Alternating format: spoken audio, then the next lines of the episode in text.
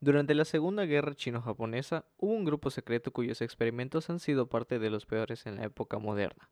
Esto debido a las atrocidades que hacían sobre los sujetos de pruebas y que causaron revuelo cuando esta información pues salió a la luz, ya que técnicamente este grupo pues actuaba bajo las sombras por obvias razones. Pero pues todo esto te lo contaré a continuación, así que tú prepárate, ponte cómodo, que comenzamos con el capítulo de hoy. Todo comenzó en 1932, cuando el teniente general Shiro Ishii fue puesto al mando del Laboratorio de Investigación del Ejército sobre Prevención Epidémica. El teniente junto con sus hombres construyó el campo de prisioneros Songma, ubicado 100 kilómetros al sur de Harbin. Durante este proceso de construcción, Ishii organizó el grupo secreto de investigación Unidad Togo para estudios pues, de carácter químico y biológicos. Posteriormente se trasladó Pingfang a 24 kilómetros al sur de Harbin para instalar un complejo aún más grande.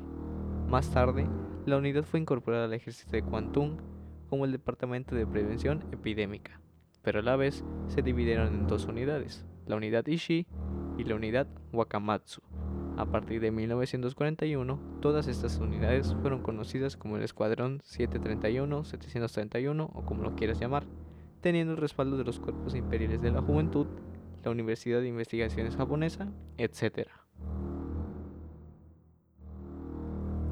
Ya consolidado como el Escuadrón 731, este se dividía a la vez en ocho divisiones, las cuales cada una tenía pues una función en específico.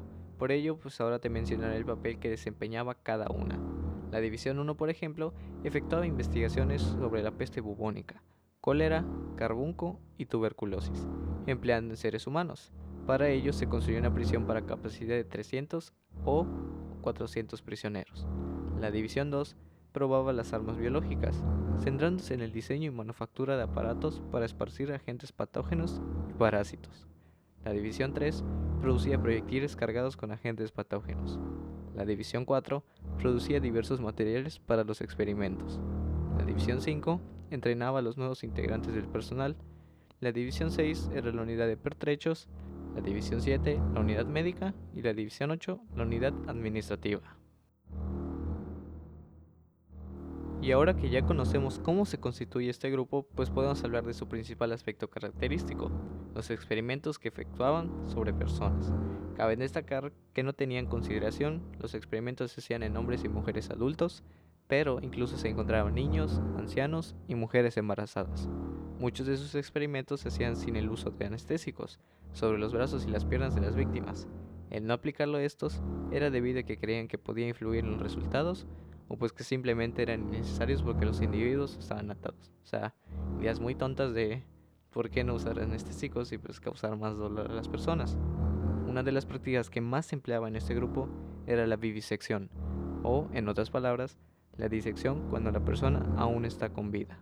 Y peor aún, pues sin anestesia. O sea, imagínate que te estén cortando y obviamente sientes el dolor que no tienes ni la anestesia y lo puedas hasta ver. O sea, yo incluso que llegas al punto donde te, pues, te desmayas de, pues de tanto dolor, pero pues imagínate el principio, es súper feo.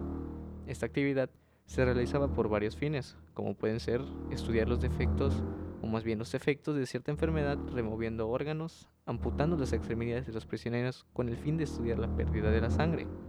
También congelaban los miembros y después descongelarlos para analizar el efecto de la gangrena. A la vez, también usaban armas como la prueba de granadas, que mayormente se ponían en diferentes posiciones y a diferentes distancias, pues para ver qué tanto daño hacían cierta distancia, con cierta posición, dependiendo mucho. Entonces realmente era cruel que explotes por una granada. Igual probaban los lanzallamas sobre los humanos. O sea, pues, ¿qué te digo aquí? O sea, realmente no tiene más lógica o ciencia que decirte esto. O incluso, pues, personas eran atadas a postes para probar bombas de gérmenes, armas químicas y bombas convencionales en sí. Y si estas atrocidades pues ya son bastante graves, obviamente, también se les inyectaba con agentes patógenos que aparentaban ser vacunas para analizar sus efectos. O sea, no solo jugaban pues, con su cuerpo, literalmente estaban jugando con su mente, diciéndoles, ah, no, pues tengo una vacuna para ti, toma. Pues obviamente no, o sea, era para dañarlos y seguir haciendo aún más experimentos. Entonces imagínate el daño psicológico que también recibieron, parte del físico. Entonces, Realmente estos vatos estaban locos, estaban idos, no sé, o sea, no me lo puedo imaginar. Igualmente se infectaba a hombres y mujeres con sífilis y gonorrea para pues analizar los efectos de una enfermedad de transmisión sexual posteriormente. Por último, quisiera pues destacar que hacían otros experimentos como colgar de cabeza a las personas pues para saber pues cuánto tiempo tardaban en asfixiarse. A otras personas también les inyectaban aire en las arterias para ver el tiempo en que se presentaban síntomas de una embolia. A algunos se les inyectaba orina de caballo en sus riñones, no sé para qué, o sea, la verdad no sé qué esperar de estos de estos japoneses porque pues están súper están super la verdad. A unos cuantos se les ponía en, en una centrifugadora para hacerlos girar hasta morir. O incluso se metía madres con sus bebés en un tanque que llenaban con agua para observar el comportamiento de la madre, que pues al principio sostenían al bebé, priorizando la, pues, la vida del, del mismo bebé a lo más alto del tanque, pero pues luego terminaban pisándolo para no ahogarse pues, las madres. O sea, realmente veías cómo priorizaban pues la vida de sus bebés y luego terminaban priorizando las suyas. Ese es como que el experimento como que más cruel psicológicamente a la vez también, porque pues estás sacrificando la vida de tu hijo con tal de salvar la tuya. Entonces, no sé, estos vatos estaban muy, muy, muy idos, estaban súper creepy. Pero pues, lo bueno es que ya pasó todo esto.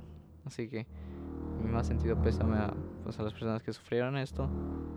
Y la verdad, pues no se lo desearía a nadie, porque pues que hagan eso, que te inyecten orina de caballo en tus riñones, pues como para qué, o sea, ¿qué, qué, qué, qué ganas haciendo eso, ya sabes? Entonces, pues, realmente no, esos vatos son otro, otro extremo. Pero pues afortunadamente, pues ese grupo se disolvió al terminar la Segunda Guerra Mundial, pues donde varios de los involucrados fueron asesinados por obvias razones, y unos cuantos o los pocos que sobrevivían este, más bien fueron sentenciados de 2 a 25 años de reclusión en campamentos de trabajo. O sea, considerando todas las atrocidades que hicieron, es bastante poco y muy leve su castigo, pero pues, ¿quién soy yo para juzgar los, las sentencias de esa época? Sin duda, pues es un grupo que pasó a la historia por las atrocidades de sus actos y que realmente demuestra que existe la perversión humana y que la curiosidad del ser humano puede llegar a ser pues peligrosa, como en este caso, porque pues se involucra gente inocente en el proceso. La verdad, espero que el episodio pues haya sido de tu agrado porque tu es lo que más me motiva pues día a día. No me queda nada más que agregar realmente, solo que por favor pues no idolatres a esta gente ni quieras seguir sus ideales porque pues ya sabes, o sea, eres un maldito psicópata si, si piensas que realmente lo que hicieron es es correcto o, lo ves bien, porque pues, o sea, ya sabes, se involucran gente inocente, nos matan, todo por querer saber qué pasa y realmente no, ni con animales ni con nadie, o sea, no debería pasar eso. Pero pues, desafortunadamente esto sucedió y no se puede corregir. Toda la información obviamente que comparto de todo esto, pues con el fin de informar y pues demostrar las atrocidades humanas, pero con pues, fines de entretenimiento, porque pues esto es un podcast. Pero pues fuera de esta aclaración, ahora sí ya me puedo despedir. Obviamente te sugiero y no olvides seguir el Instagram del podcast y espero que también tengas una linda noche, tarde o día, dependiendo de que en qué hora lo estés escuchando. Pero pues ahora sí, sin más que agregar, pues nos vemos en el siguiente episodio.